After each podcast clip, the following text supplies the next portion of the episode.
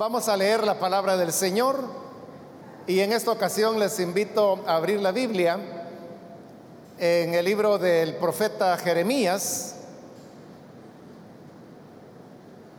Busquemos el capítulo número 27.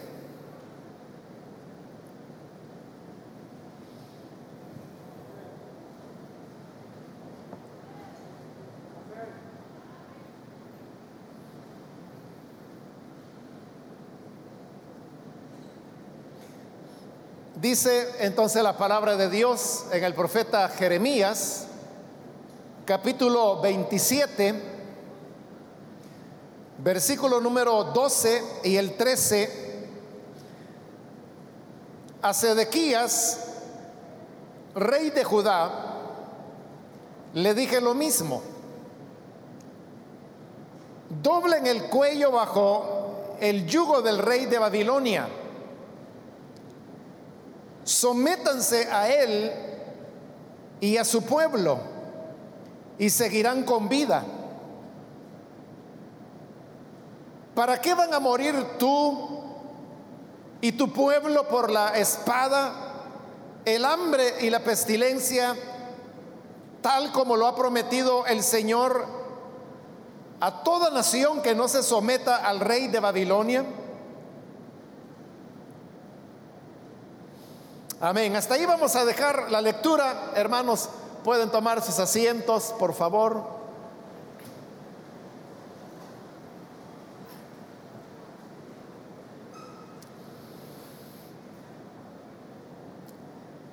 Hermanos, quiero comenzar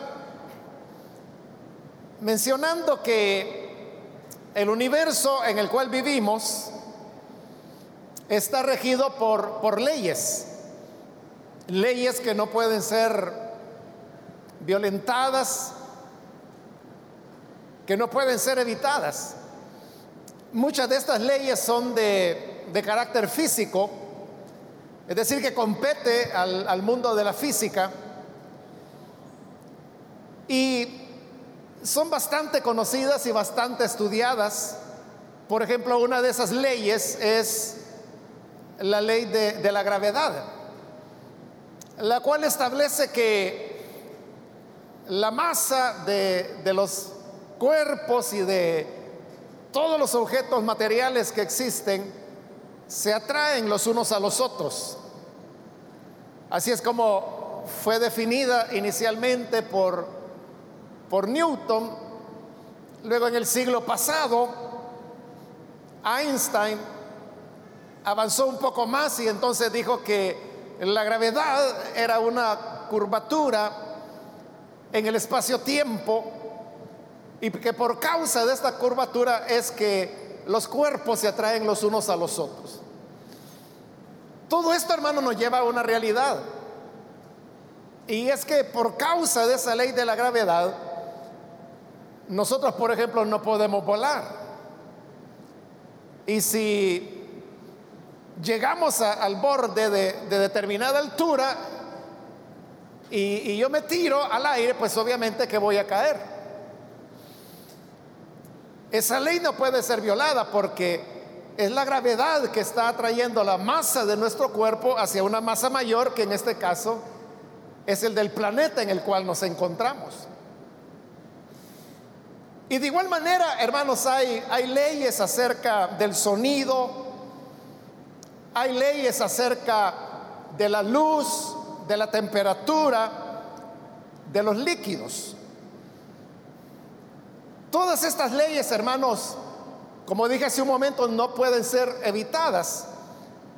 Pero así como hay leyes en el mundo físico, también las hay en el mundo espiritual.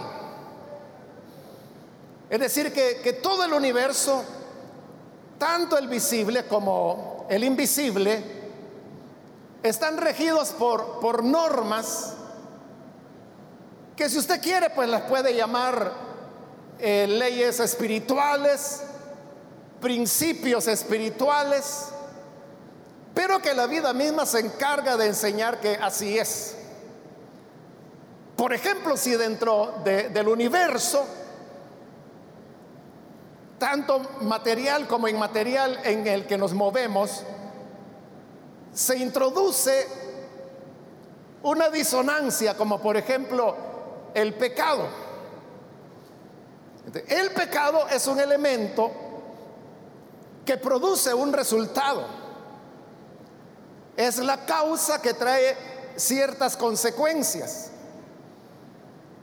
Y esta ley, que como le dije, si usted desea llamarla ley espiritual, pues está bien. Pero el hecho es de que esta ley lo que establece es de que todo mal que el hombre siembra o hace, habrá de recibirlo, habrá de devolvérsele. Esto está expresado en la Biblia de diversas maneras. Quizá la forma más reconocida por nosotros son las palabras del apóstol Pablo cuando él dijo, todo lo que el hombre siembra, lo cosecha. El que cosecha para el espíritu, del espíritu segará vida, honra, inmortalidad. Pero el que siembra para la carne, de la carne cosechará corrupción. Entonces, esa es una ley, como le digo, inviolable, que rige el universo.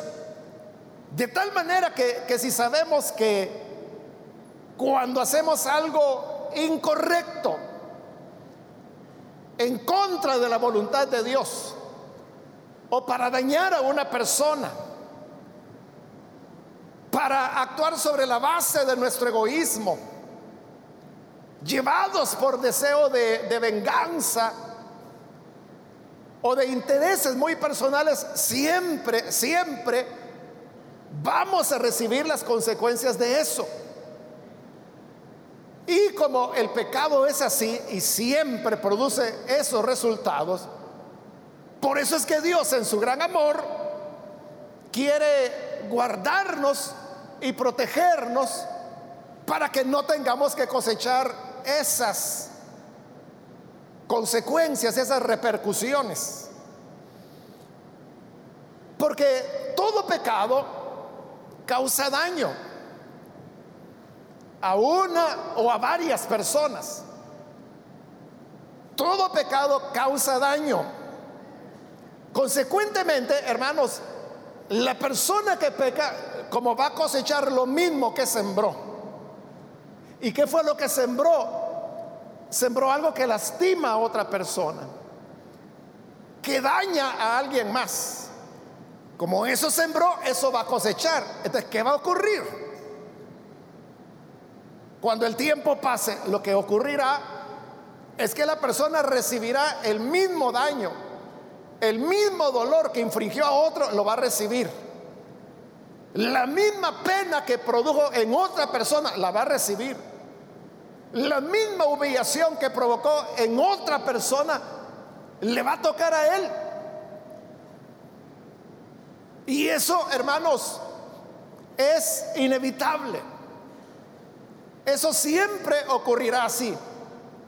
Usted puede decir, no, pero mire, yo conozco por ahí a alguien que es malo o es mala y viera que hace y deshace, daña medio mundo. Y yo no veo de que le pase nada y anda feliz esa persona. Lo que ocurre, hermanos, es que pueden ocurrir varias cosas. Una es de que esas personas nunca cuentan la realidad que están viviendo.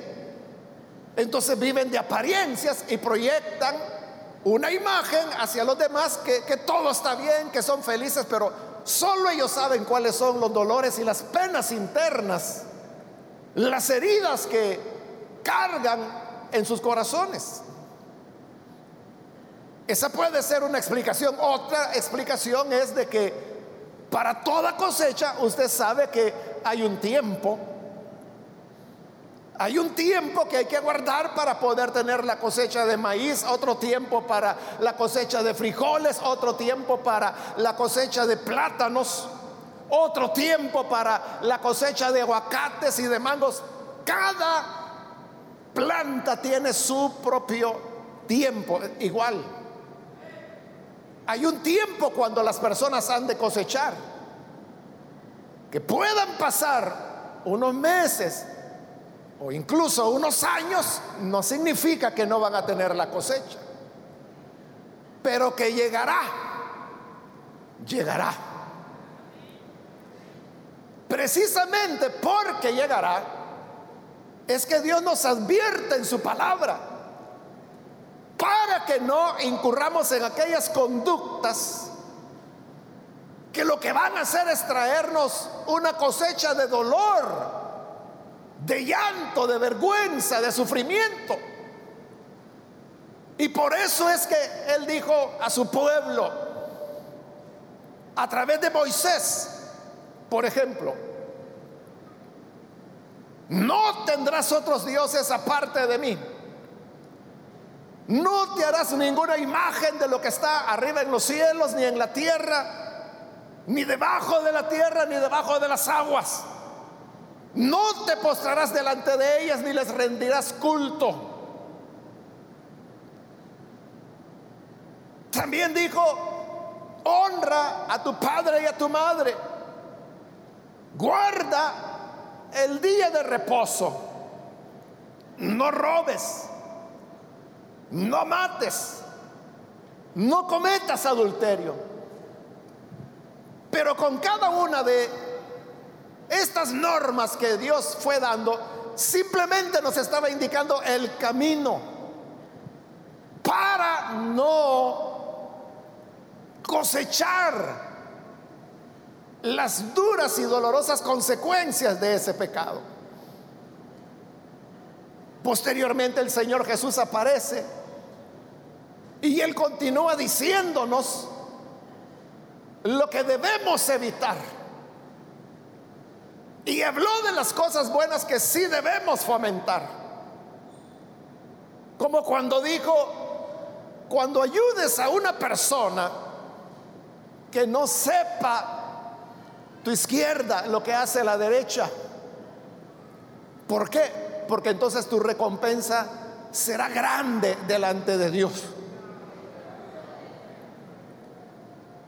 Cuando ores, no ores en público como hacen los hipócritas, sino que en tu habitación, cerrada la puerta, ora a tu Padre y tu Padre que ve en lo secreto, te recompensará en lo público. Jesús ahí estaba dando ejemplos de cosas positivas, de lo cual también se recibe, hermanos, cosecha. Es decir, no solo hay cosecha de las cosas malas, que si yo mato voy a recibir las consecuencias, sin duda. Pero también, si yo le hago bien a una persona, le ayudo en una necesidad, ese hecho bueno, positivo, me va a traer una cosecha de bendición. La Biblia dice que el que haga misericordia recibirá misericordia. Y luego ya, casi en, los últimos libros de, de la Biblia, del Nuevo Testamento, ahí tenemos la carta de Juan donde nos dice, hijitos, estas cosas les escribo para que no pequen. Ese es el deseo de Dios. Lo que yo quiero es que, que no pequen. ¿Y por qué Dios no quiere que pequemos? Es porque Dios es un aguafiestas que no quiere que disfrutemos de la vida y que nos demos la grande todo, todo lo contrario. Dios lo que está haciendo es que nos está guardando, nos está protegiendo de la cosecha que debemos recibir si pecamos, si hacemos lo malo. Por eso dice, hijitos, esto les escribo para que no pequen. Porque si no les va a ir mal. Si no, tendrán que cosechar la consecuencia. Fíjese, la gente dice Dios castiga al pecador. Es cierto, pero ¿cómo lo castiga? Simplemente dejando que ese pecador coseche lo que sembró. Si usted siembra jocotes, va a cosechar jocotes. Dios puede impedir que usted coseche jocotes. Sí, puede impedirlo. Él puede hacer que en lugar de jocotes nazcan durando. Pero no siempre lo hace. Más bien, no lo hace. No porque no pueda, sino porque es la misma ley que Él estableció, que todo lo que el hombre siembra, lo cosechará. Entonces, ¿qué sucede cuando cometemos pecado, por la razón que sea, pecamos, fallamos en algo, ¿qué va a pasar? Vamos a tener la cosecha. ¿Y cuál es la cosecha? El mismo mal que hicimos lo vamos a recibir. Entonces vendrá sobre nosotros e-, el mal, ese mal que nosotros mismos sembramos, pero que nosotros llamamos castigo. Entonces tenemos la idea de pecado y castigo. Así lo ve el ser humano. Que si se hace algo malo, entonces vendrá el castigo. Es algo que lo tenemos desde niños en la mente. También porque así nos educaron, así nos formaron. Nos dijeron, niño, no vaya a hacer eso porque entonces Dios lo va a castigar. Niña, no haga eso porque si lo hace, Dios lo va a castigar. Entonces nos educaron en esta relación entre pecado y castigo. Bueno, de tal manera que ese gran escritor ruso, Dostoyevsky, una de sus grandes obras, precisamente así se llama, Crimen y Castigo, que es una obra fenomenal. Y habla de esto precisamente, de eso trata toda esa, esa obra, de cómo un joven cometió un crimen por robar y ese crimen termina llevándolo al castigo. Esa es la historia, eso es todo, claro, relatada por un gran literario, ¿no? una belleza. Eso es así. Entonces sabemos de que cada vez que cometamos un pecado, las consecuencias vendrán. Pero aquí viene el punto, hermanos. Que cuando esas consecuencias vienen, el ser humano las quiere evitar.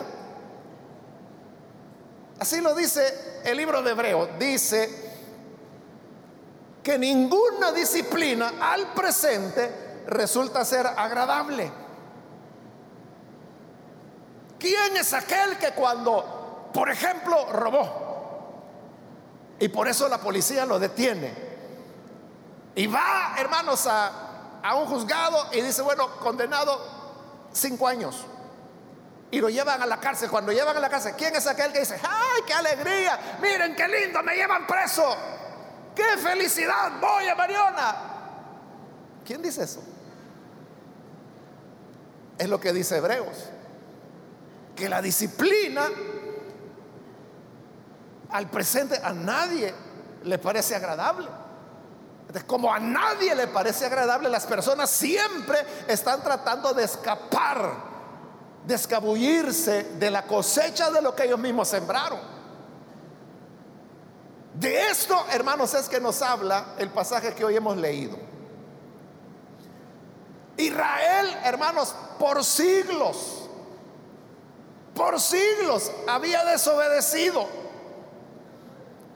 Esa primera palabra que Dios dijo a través de Moisés, no tendrás otros dioses. Fue lo primero que hizo Israel, tener otros dioses. Y sirvió a los becerros que Jeroboam levantó. Sirvió a Baal. Sirvió a Astarte sirvieron a, la reina de los cielos, o sea, todas las divinidades paganas. Dios ya les había dicho de antemano, miren, si ustedes se van a servir a otros dioses, esto va a pasar. Si no se arrepienten, vendrá sobre ustedes sequía. Si no se arrepienten, vendrá sobre ustedes hambruna. Si no se arrepienten, vendrá sobre ustedes la muerte, la guerra. Si no se arrepienten, vendrá la deportación. Todo eso Israel ya lo había pasado. Ya habían recibido sequías, ya habían pasado hambrunas, ya habían pasado guerras. Solo quedaba lo último, la deportación. El Señor les dijo, lo voy a sacar de esta tierra que les di. Y lo voy a llevar a otro país donde serán esclavos, donde van a perder su libertad y donde van a servir a esos dioses a los cuales ustedes eligieron. Porque todo lo que el hombre cosecha lo recibe. ¿Qué habían hecho? Servir a los ídolos. Ah, bueno, entonces yo lo voy a llevar cautivos a Babilonia donde van a servir a esos ídolos por 70 años. Ya que eso les gusta, eso van a tener. Pero ¿qué pasó, hermanos? Cuando los ejércitos caldeos de Babilonia ya venían en camino y comenzaron a conquistar la tierra de Israel y fueron cayendo las ciudades hasta que hay un momento en que todo ha caído ya. Solo Jerusalén continúa en pie. Era evidente de que el, juicio de Dios se había cumplido. Pero ¿qué pensaba la gente?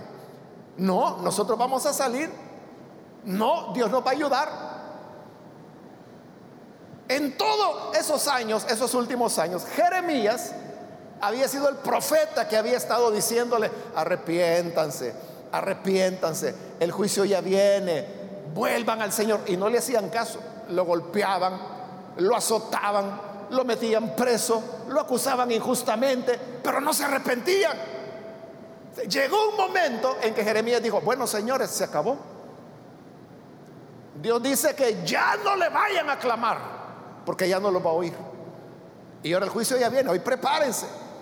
Y a todo esto el ejército caldeo avanzando, avanzando, avanzando, avanzando. Jeremías estaba hasta preso por decir estas verdades. Y un día el rey, que era ya de los últimos reyes, lo mandó a llamar el mismo rey lo tenía preso, pero él sabía que era un hombre de Dios. Lo mandó a llamar y le dice, mira Jeremías, aquí entre nosotros, tú eres el prisionero, yo soy el rey, pero no me veas así. Veámonos de hombre a hombre. Y dime, ¿hay algo que Dios quiera decir? Claro, le dijo. ¿Y qué dice Dios? ¿Que te van a matar? ¿Que se acabó? que toda Jerusalén va a ser barrida. Pero, le dijo Jeremías, Dios dice esto. Aquí tienes dos opciones. Una, ríndete. Ríndete delante de los de los caldeos, delante de los babilonios. Si te rindes, te van a perdonar la vida. Vas a ser esclavo, pero te va a perdonar la vida. Y la otra opción es, sigue peleando. Y si sigues peleando, van a matar a tus hijos delante de ti y a ti te van a llevar prisionero en cadenas a Egipto. Y allá vas a morir. ¿Qué quieres? El rey no se decidió. En el momento, por lo menos, no le dio una respuesta a Jeremías. Pero después, él decidió resistir. Entonces, ¿qué es lo que está pasando acá? que Israel ha pecado. Y por eso yo le comencé hablando de las leyes que rigen el universo, leyes físicas, leyes espirituales. habían pecado. ¿Qué pasa cuando una persona peca? ¿Va a cosechar? Hoy era el momento de la cosecha.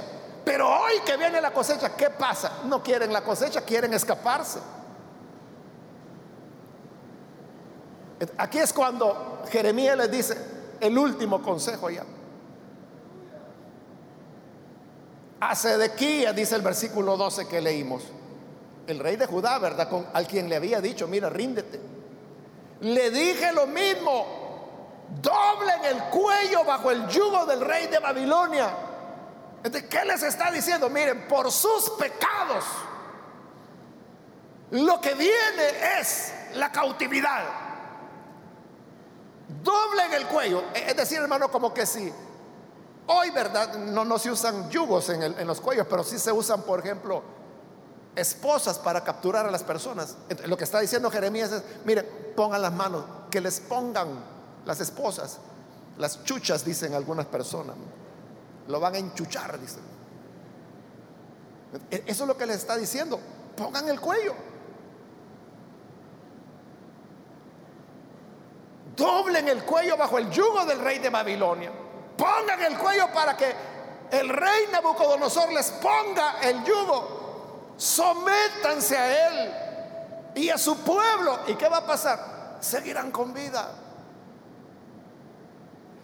Si ustedes aceptan la corrección, la cosecha, el castigo, vivirán. Pero si ustedes se resisten a aceptar ese principio universal, ¿Por qué van a morir? Les dice. ¿Por qué van a morir? Tu rey y tu pueblo van a morir por espada, por hambre, por pestilencia, tal como lo prometió el Señor. Porque si lo ha dicho el Señor, todo lo que el hombre siembra, lo cosecha. El que pecare, morirá.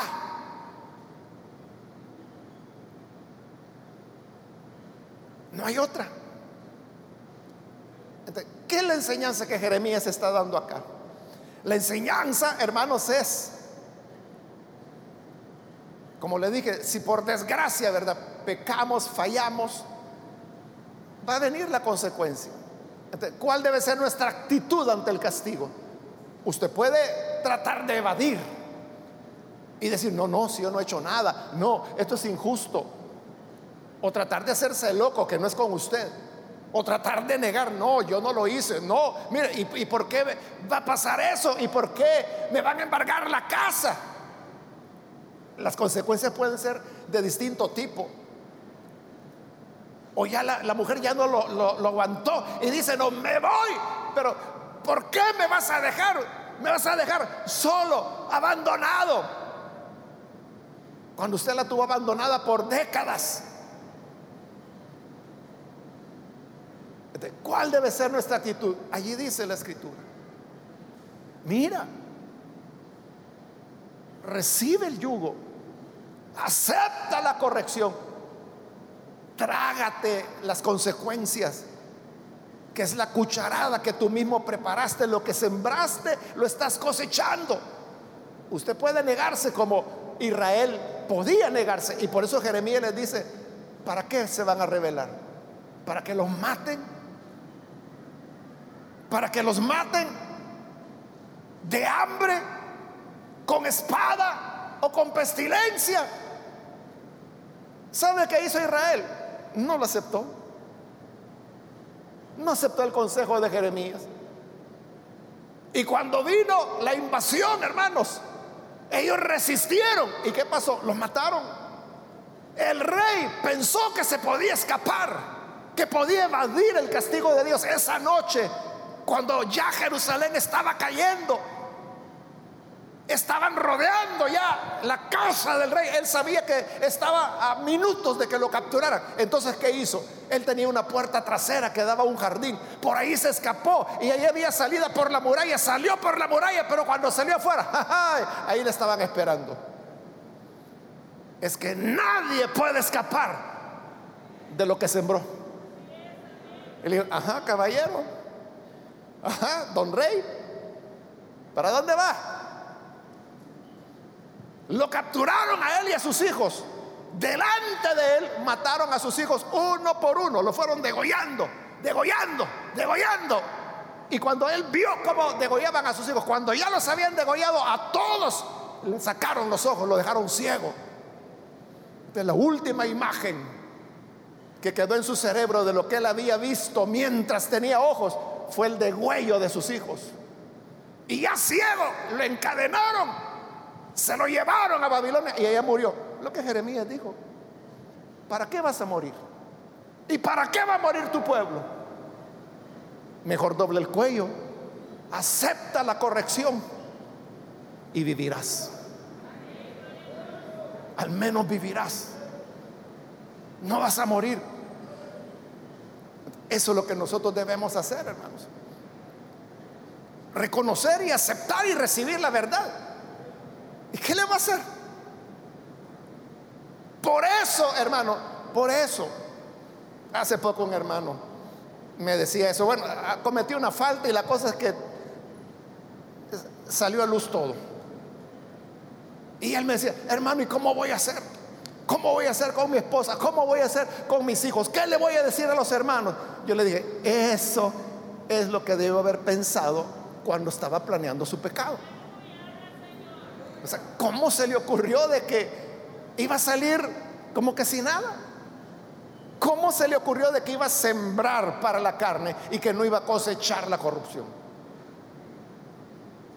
Bueno, este hermano de esta historia que fue hace poco, él totalmente reconoció. Él sí, mire, puso el cuello para que le pusieran el yugo. Y él fue y le dijo a la esposa, sí, es cierto, esto ocurrió, perdóname, habló con sus hijos, le dijo, hijos, yo toda la vida les he dado buen ejemplo, pero en esto sí que fallé. Les pido perdón. Y delante de los hermanos hizo lo mismo, reconoció. cuando una persona dice, bueno, ¿y qué le voy a hacer? Hay personas que por cosecha de lo que han hecho, perderán el empleo, perderán la imagen, perderán el privilegio, perderán familia, algunos perderán la salud. En casos extremos, la Biblia dice que incluso se puede perder la vida. Pero todo depende de, de cuál es la actitud. Se recuerda cuando David cometió el adulterio y por causa de ese adulterio tuvo que matar a uno de sus amigos más cercanos para quedarse con su mujer. Llegó el profeta Natán y le dijo, mira, había un hombre que tenía muchas ovejas y otro pobrecito que solo tenía una oveja. Vino un hombre a visitar al hombre rico y este rico, teniendo miles de ovejas, no tomó una de ellas para darle de comer a su amigo, sino que fue donde el pobre le quitó la única oveja que tenía, la mató para darle de comer a su amigo. Entonces, ¿qué se va a hacer en este caso? Y David dijo, eh, eh, ¿qué? A ese ingrato tiene que pagar cuatro veces lo que robó. Ese eres tú, le dijo Natán. Eso eres tú, porque el Señor te ha dado muchas mujeres. Y tú fuiste y mataste a Urias para quitarle su única esposa para quedarte con ella. ¿Y qué dijo David? No, yo no he sido. No, ¿cómo va a creer? Agarren a este por hipócrita, por mentiroso, por calumniador. Eso dijo David. Hubiera sido peor. Él dijo, he pecado contra el Señor. He hecho mal. Y al reconocer, Natán dijo, mira, pero el Señor ha remitido tu pecado, te ha perdonado, pero la cosecha vendrá. ¿Y cuál era la cosecha? El mismo David le había dicho, pagará cuatro tantos. Es decir, él había matado a un hombre, él iba a perder cuatro de sus hijos. Y el primero era el bebé con el cual había embarazado Betsabé. El niño nació y enfermó y ya estaba por morir. ¿Y qué hizo David? Se arrojó en ayuno, en oración. No se bañó, no se levantó, sino que solo orando y diciéndole, Señor, perdona la vida del niño, sálvalo. Él es un bebé, él no ha hecho nada. Yo soy el que pequé. Si vas a castigar a alguien, castígame a mí, pero no a él. Porque él es inocente, tiene días de nacido. Era cierto. Esa es la naturaleza cruel del pecado. Claro, cuando David vio a Betsabé y la vio hermosa y le vio el cuerpo, él no anduvo pensando, hermano, en muerte, ni en dolor, ni en nada, ni en inocentes. fue y sembró el adulterio. Hoy está la consecuencia. Su hijo está muriendo, agonizando. Y él dijo, bueno, David sabía que tenía que cosechar, que tenía que pagar la crueldad, la falta de compasión que había mostrado, porque se había mostrado egoísta, abusivo del poder que tenía como rey. Así fue como preparó la trampa para Urias. Entonces el niño murió. Cuando el niño murió, David se levantó, se fue a bañar, se rasuró, se puso perfume, se puso ropa de rey, de, como lo era, ¿no? Y fue y dijo, sirvan, me quiero comer porque tengo días de no comer por estar en ayuno. Y todos se quedaron asombrados y dijeron, bueno, ¿cómo es esto? Mientras el niño estaba bien enfermo, no quería comer, estaba en ayuno, no se quería levantar, solo orando pasaba. Y hoy que se murió, tranquilamente se levanta y va a comer. Y David dijo, ¿saben por qué? Porque el niño ya murió. Él no va a venir a mí. Yo voy a ir donde Él está. Y luego fue, adoró al Señor y le dijo, Señor, tú tienes toda la razón. Justos y verdaderos son tus caminos. ¿Qué estaba haciendo David ahí? ¿Qué estaba haciendo David ahí? Eso, Señor, lo reconozco. Me dejé llevar por unas piernas, por las caderas de, esta mujer. Pequé, actué egoístamente, usé mi poder para hundir a esta persona, la destruí. Pequé. Aquí está mi cuello, ponme tu yugo. Aquí están mis muñecas, espósalas lo merezco. Murió el niño, no puedo hacer nada. Es la cosecha de lo que sembré. Número uno, pero eran cuatro. Y ya no me queda tiempo, hermano, para contarle cómo fue perdiendo cada uno de sus otros hijos. Absalón, Adonías, todos. Era como una, una fatalidad que David sabía. ¿Cómo le detenía? El momento de detenerla era cuando vio a la mujer, cuando vio a Betsabé y mandó a averiguar, como le gustó tanto, miren, ¿quién es esa muchachona que vive allá en aquella calle? Ah, ella es Betsabé. Ay, qué lindo nombre. Betsabé. Sí, pero está casada. Ah, bueno, ayer era el momento de detenerse. Está casada. Dios me libre, porque Dios había dicho, no cometerás adulterio. Pero no, siguió adelante. Ahí era el momento de detenerse. Hoy, habiendo cometido el pecado, y hoy que el juicio de Dios ya se llevó a un hijo, luego al otro, luego al otro, luego al cuarto, ¿cómo lo iba a detener? Ya no era tiempo de detenerlo. Por eso es que Jeremías, cuando ya la destrucción de Jerusalén ha pasado, él escribe ese libro, que ahí lo tiene después de Jeremías, este libro de lamentaciones. Y ahí Jeremías dice cuál debe ser la actitud correcta. Calle y ponga su boca en el polvo por si aún hay esperanza. Ya la hiciste, hoy págala. Págala. Somete tu yugo, somete tu cuello al yugo. Acepta el castigo y vivirás. Tú solo calla. Pon tu boca sobre el polvo. Por si aún hay esperanza.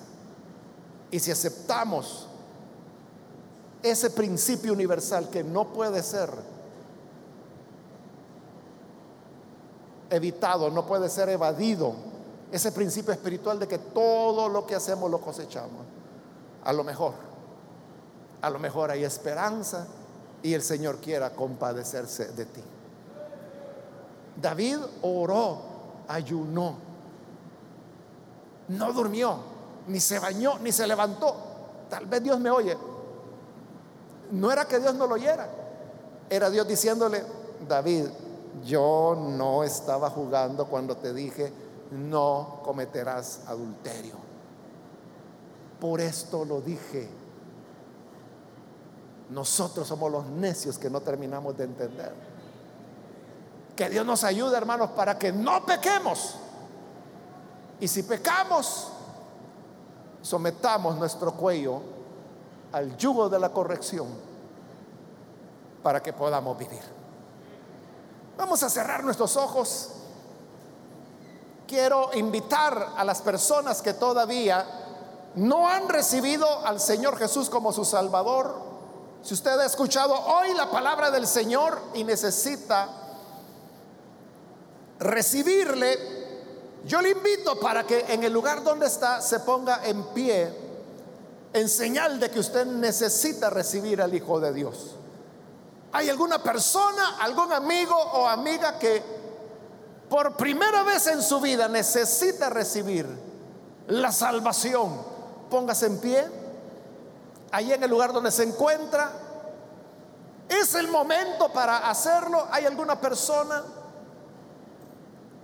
Póngase en pie. Reciba a Jesús como su Salvador. Y vamos a orar por usted. La otra manera es negarse, disimular que nada ha pasado. Pero por eso Jeremías preguntaba, ¿por qué quieres morir? ¿Para qué quieres la espada? ¿Para qué quieres el hambre? ¿Para qué quieres la enfermedad? Pon tu cuello y recibe el yugo para que vivas. ¿Quieres hacerlo? Ponte en pie en este momento. Hoy es el momento de hacerlo. Si va a recibir a Jesús como su Salvador, póngase en pie. Venga. Hoy es cuando Jesús le está llamando. Hoy es cuando la puerta se abre. No la desperdicie. Hoy es el momento. Después será demasiado tarde. A la hora de cosechar, eh, ya no. Y ahí ya, ya no es el momento. Hoy es cuando se puede. ¿Quiere recibir esa misericordia? Póngase en pie.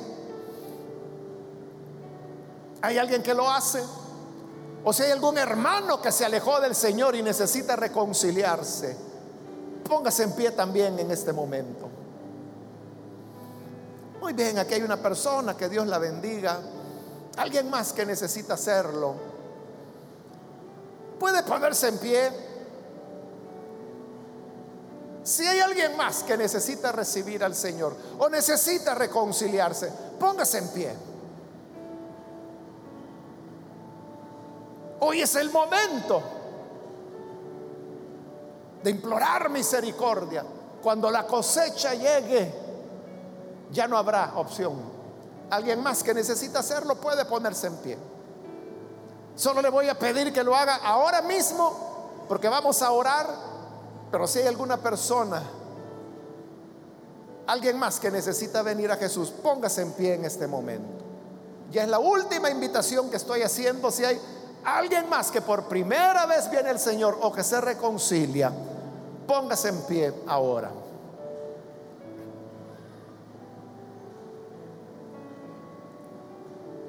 A usted que nos ve por televisión también le invito para que se una con nosotros y que en esta oración entregue su vida al Señor.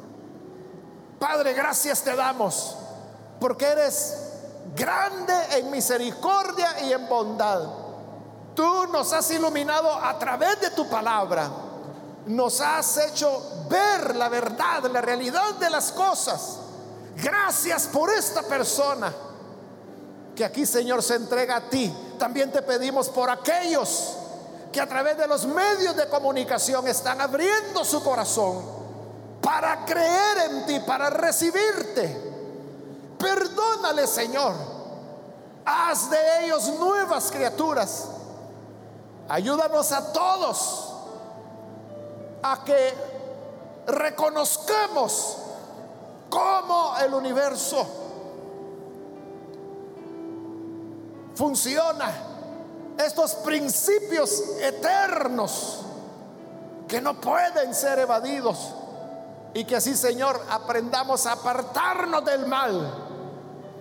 Y si por desgracia por nuestra debilidad humana fallamos. Danos, Señor, la humildad de someternos al yugo y de aceptar el castigo para que podamos vivir.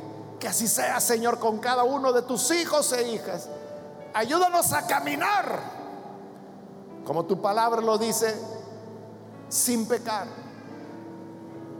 para que no pequemos. En el nombre de Jesús nuestro Señor lo pedimos. Amén y amén.